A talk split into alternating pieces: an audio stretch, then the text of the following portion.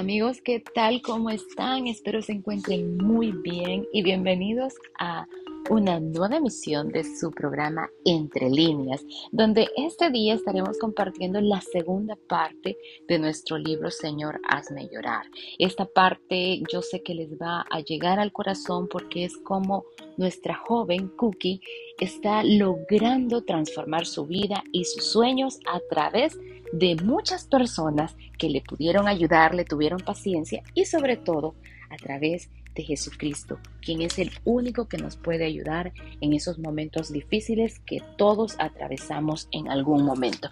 Así que póngase cómodo porque nuestro capítulo 16 es solo el principio. El omnibus que habíamos alquilado corría velozmente por la autopista de Pensilvania cuando regresamos esa noche misma a Nueva York. A pesar del frío viento de marzo que silbaba afuera, dentro del ómnibus había una cálida atmósfera de gozo y alegría. Se oían cantos y risas mientras recordábamos todos los incidentes del día. Para todos aquellos que me habían conocido antes de ir a la reunión, el cambio operado en mi ser era el más importante tópico de la conversación. Nadie necesitaba decir a mis consejeros que solo el toque del mismo Señor pudo haber provocado tal respuesta en mi corazón. Ellos me habían conocido cuán fría, cuán insensible y empedernida había sido yo antes, y les era imposible no comprender el significado de esas lágrimas. Muchos, alabado sea el Señor, se oyeron esa noche mientras se recordaban las circunstancias que me habían llevado a derramar lágrimas de arrepentimiento. Mis propios pensamientos estaban confusos. Yo sabía que había recibido un chispazo de gloria esa noche en el auditorio. Me había encontrado con Jesús.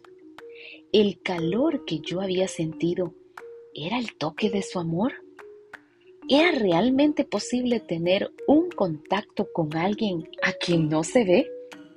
Yo estaba todavía demasiado excitada con la experiencia que había recibido y comparaba esta sensación de bienestar y de alegría con aquella otra que había sentido por efecto de la heroína. Indudablemente, esto era algo nuevo y superior.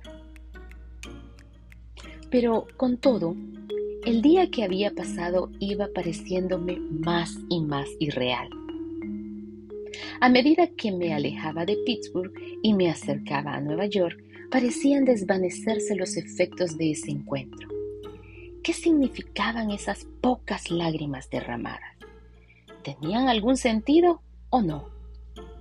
¿Me estaba volviendo loca o algo así? Nada había realmente cambiado, ¿o sí? Cuando estuve de vuelta en Rimbeck y por unos cuantos días, toda la experiencia vivida me parecía una distante aunque extremadamente placentero sueño. Me habían dicho que podía esperar un cambio radical en mi vida después de encontrarme con el Hijo de Dios, pero ese cambio era difícil de hallar. La única diferencia significativa que yo notaba en mí era de motivación. Después de ese encuentro con Jesús tan amante, tan acogedor, yo deseaba que mi vida fuera enteramente agradable para Él. Pero no contaba que todavía seguía actuando igual que la antigua Cookie, enojada la mayor parte del tiempo, ofendiendo a los que me rodeaban y tan pesimista y frustrada como siempre. ¿Dónde estaban el gozo y la alegría que se suponía debía disfrutar después de haber entregado mi vida a Cristo? ¿Por qué no podía volver a experimentar los intentos sentimientos que había tenido en Pittsburgh? Pensaba que quizás podía sentir el mismo calor cuando ocurría a los servicios de la capilla, pero si Jesús estaba allí, yo no pude encontrarle. Así fue que me dediqué a leer la Biblia con un intenso deseo de saber más de él. pero descubrí que mi mente había sido arrastrada demasiado lejos por el abuso de las drogas y no le hallaba ningún sentido a la palabra de Dios. Recuerdo que me tomó tres semanas memorizar un solo versículo, Juan 3:16, porque de tal manera amó Dios al mundo. Finalmente traté de orar. Deseaba con todo mi corazón poder hablar con Jesús, pero no hallaba las palabras para hacerle las preguntas que había en mi mente y decirle cómo me sentía. Mi mente comenzaba a divagar a los pocos momentos de querer conversar con él. Descubrí entonces que no tenía recursos interiores, que carecía de hábitos de disciplina. Concentrarme en algo o en alguien aparte de mí misma me era imposible. La disciplina era una parte importante del programa de rehabilitación. En mis días, en Reinbach, estaban planeados del amanecer hasta la puerta del sol para proveerme el orden de la disciplina que mi vida necesitaba mientras crecía en la fe. La primera cosa en la mañana después del desayuno era el culto en la capilla. La segunda, el estudio de la Biblia. Después del almuerzo hacíamos algunos trabajos, seguido por un tiempo de oración privada y de meditación luego más trabajos hasta la hora de la cena. Este sistema diseñado para producir orden y disciplina no parecía crear en mí nada más que discordia y rebelión. Realmente a mí no me gustaba trabajar. Solo ocasionalmente en mis años tempranos había tenido algunos trabajos y entonces a lo menos me habían pagado. Las tareas de casa me parecían estúpidas y sin recompensa alguna. ¿A quién le daban siempre el trabajo de limpiar esa interminable escalera de caracol? Por supuesto, yo nunca ponía el empeño que debía poner. Apenas terminaba mal que mal que hacer el trabajo, yo parecía a mi consejera para decirme que debía hacerlo de nuevo. Mi, mi consejera se llamaba Sharon y a mí no me gustaba nada. Ella era enfermera diplomada y había hecho estudios superiores, hasta que un día oyó a David Wickerson hablar de Teen Challenge en la reunión de una iglesia. Con ese primer entusiasmo había venido a Nueva York para trabajar un verano como voluntaria y había terminado por unirse al grupo de consejeras. Una cristiana de toda su vida, era firme y fuerte en su fe. Un buen modelo para que yo la emulara, pero en vez de eso yo me sentía amenazada por ella. Ella era muy bonita, alta y delgada, con un armonioso cuerpo y unos ojos que brillaban con una exquisita luz interior. Yo estaba celosa de su frescura y belleza en presencia pero lo que más me disgustaba de ella era su perfeccionismo y su rígida disciplina. Comparada con ella, yo era chapucera, desorganizada y errante en mis creencias. No me gustaba que me mandasen y rechazaba sus consejos. En vez de cooperar con ella, yo gastaba mis energías tratando de hacerle la vida miserable. Pero la mayoría y la mayor piedra de tropiezo que encontré en esos días de mi vida cristiana fue la prohibición de fumar. No podía comprender por qué tenían que hacer tanto escándalo por una cosa tan común y sencilla como el cigarrillo, cuando yo había vencido al demonio mucho mayor de la adicción a las drogas. ¿Por qué tenían que hacerme la vida más difícil de lo necesario? Jesús no me había dicho que era malo fumar y yo había tenido la corazonada de que en la Biblia tampoco había nada al respecto. Pero durante el periodo de rehabilitación, las reglas eran reglas. Yo podía aceptarlas como fueran y tratar de cumplirlas, o rechazarlas por completo y dejar el programa. Las reglas se daban para proveer disciplina, y todos los encargados de administrar el programa lo aceptaban de esa manera.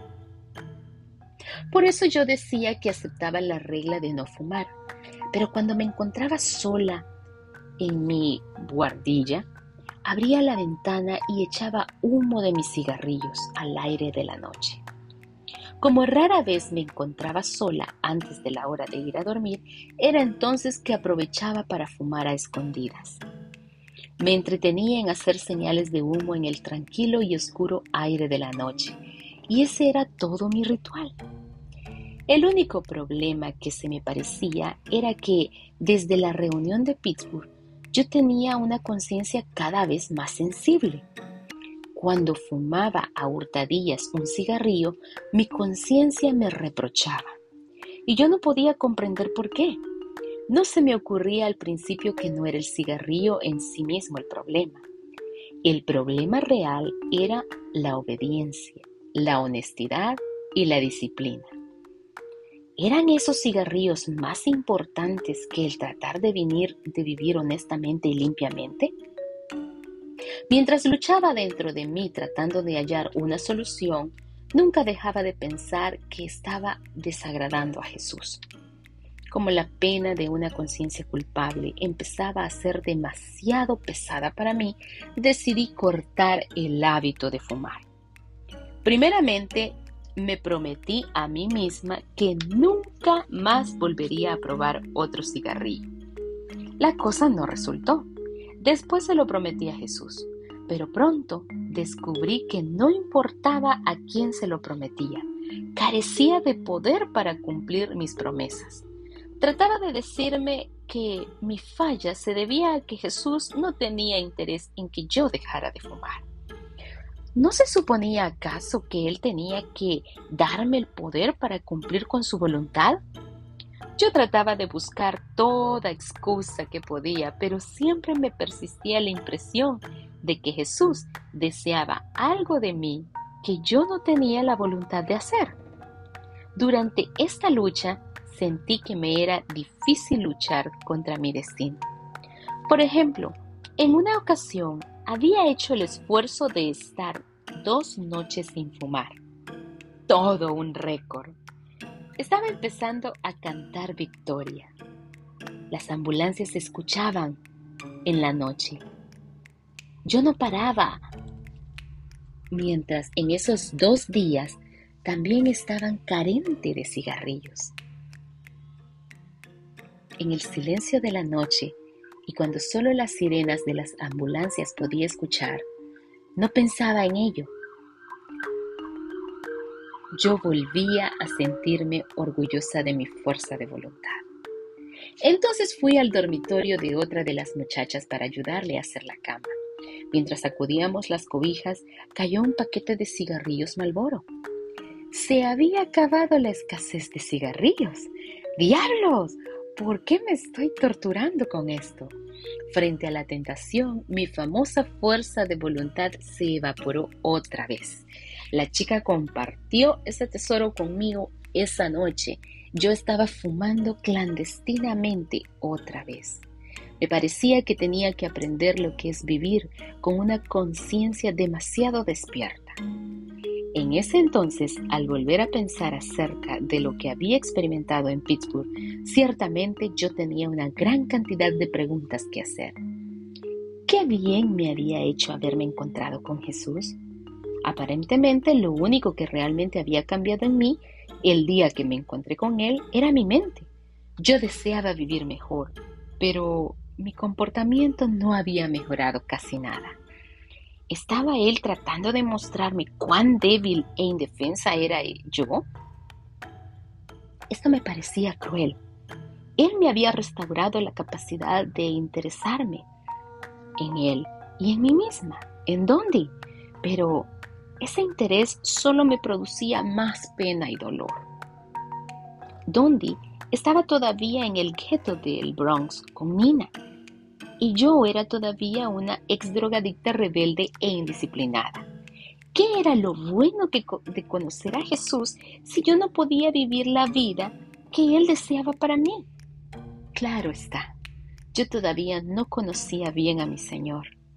Mientras yo me hacía cientos de problemas con reglas y consejeros, tratando de hallar la manera de vivir victoriosamente para él, él estaba preparando sus limitaciones y sus ilimitados recursos y poder para tratar con esos problemas a su propia manera. Y es así como concluimos este capítulo tan interesante. Recuerda, entre líneas es el espacio donde leer te es más fácil y nos escuchamos en nuestra próxima emisión. Adiós.